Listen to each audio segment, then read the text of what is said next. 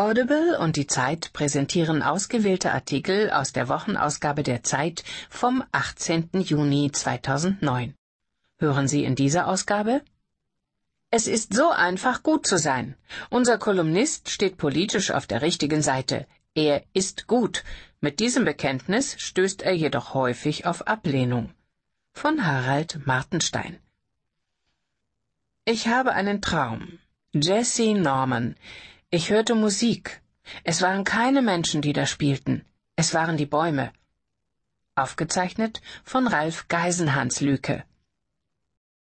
Die Tour de Torte. Am Ostseefjord backen die Landfrauen für ihre Gäste. Eine Radwanderung gegen den Wind und mit zunehmender Schwerkraft. Von Else Marie Maletzke. Unser Junge soll auf die Burg. Warum schicken Eltern ihr Kind auf ein Gymnasium? Unser Autor sucht die Antwort darauf in seiner alten Schule. Von Hans Bruno Kammertöns.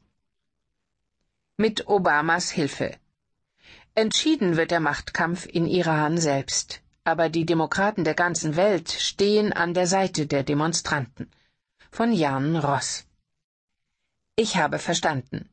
Frank-Walter Steinmeier hat seiner Partei Mut gemacht. Schön für die SPD. Aber die Wähler hätten es gern etwas konkreter. Von Peter Dausend. Auf Familie Hosseini kommt es an. Arme Mütter, arme Kinder. Auf den Straßen und in den Wohnungen von Teheran ringen die Menschen darum, wie viel Freiheit sie wagen können. Von Cameron Abadi. Bewerbung Nummer 6. Manuel Rosenkranz hat wieder Arbeit. Sein Sohn will nun doch auf die Uni und sein einstiger Chef lobt die Krise. Von Frank Drieschner. Einmischen erwünscht. Streitpunkt Industriepolitik. Die Sozialdemokraten wollen, dass der Staat die Wirtschaft umgestaltet. Und was will die Kanzlerin? Von Petra Pinzler. Das letzte Wort. Das Bundesverfassungsgericht schwächt die private Krankenversicherung, doch künftig wird die Politik sie in Ruhe lassen. Von Elisabeth Niejahr. Ella auf Klassenfahrt. Ella und ihre Klassenkameraden wollen in den Süden fliegen. Sie haben die Reise bei einem Wettbewerb gewonnen, weil sie das lebendigste Klassenfoto eingeschickt haben. Doch in den Geschichten um Ella läuft selten etwas wie geplant. Von Timo Parvela. Stimmt's? Erst schlauer, dann dümmer. Wilfried Meyer aus Odenthal fragt, stimmt es, dass die Menschen immer intelligenter werden? Christoph Drösser antwortet. Grippe zum Üben.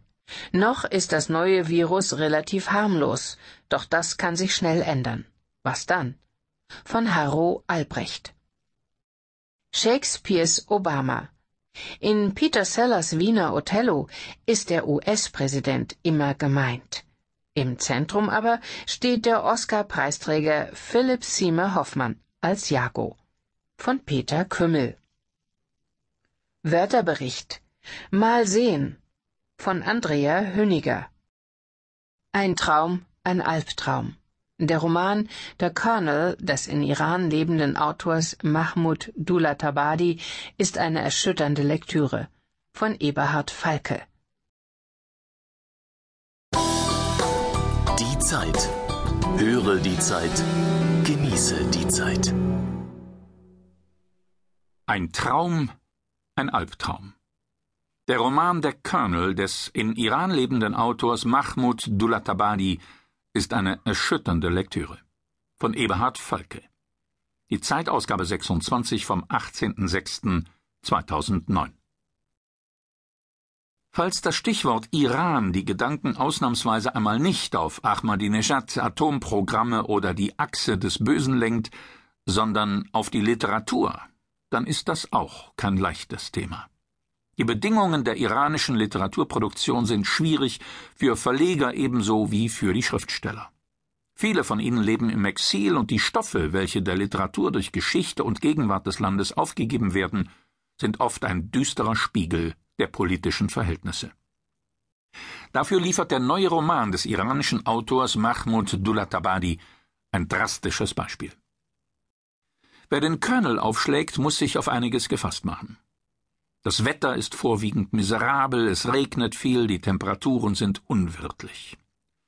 Schatten liegen über den Szenen, Staub lastet auf den Dingen, die Kleider sind feucht, von tödlichem Regen ist die Rede, tödlicher Staub bedeckt das, was einstmals Schönheit ins Leben brachte, die Musikinstrumente zum Beispiel. Mit der Hoffnung auf Sonne verbinden sich unvermeidlich die Befürchtungen darüber, was sie wohl ans Licht bringen mag. Die Orte, an denen die Figuren sich aufhalten, sind beengend, es sind Rückzugsorte, Verstecke, Gefängnisse, Folterzellen, Krankenhäuser, Leichenhallen. Die Menschen belauern sich oder fürchten umeinander. Zu Trauer besteht immer Anlass. Jede Sorge bleibt hilflos. Bedrohung, mehr oder weniger latent, liegt über allem. Jeder ist seiner Einsamkeit und schlimmen Erinnerungen ausgeliefert, hin und her geworfen zwischen Panik und Resignation. Leere Straßen des Nachts oder aufgeregte Menschenmassen am Tag charakterisieren den öffentlichen Raum, sowohl die Leere als auch die Massen setzen dem Einzelnen zu, bedrängen ihn und machen jedes intakte soziale Leben zunichte. Allein die unerbittliche Entschiedenheit, mit der Dulatabadi diese hochverdichtete Gesamtatmosphäre herstellt, macht seinen jüngsten Roman zu einem außerordentlichen Werk. Der Erzählraum, der damit aufgezogen wird, steht für nichts anderes als für die iranische Geschichte seit dem Zweiten Weltkrieg, für den Streit ums Öl mit den Großmächten, die Regierung Mossadegs und deren Sturz mit Hilfe der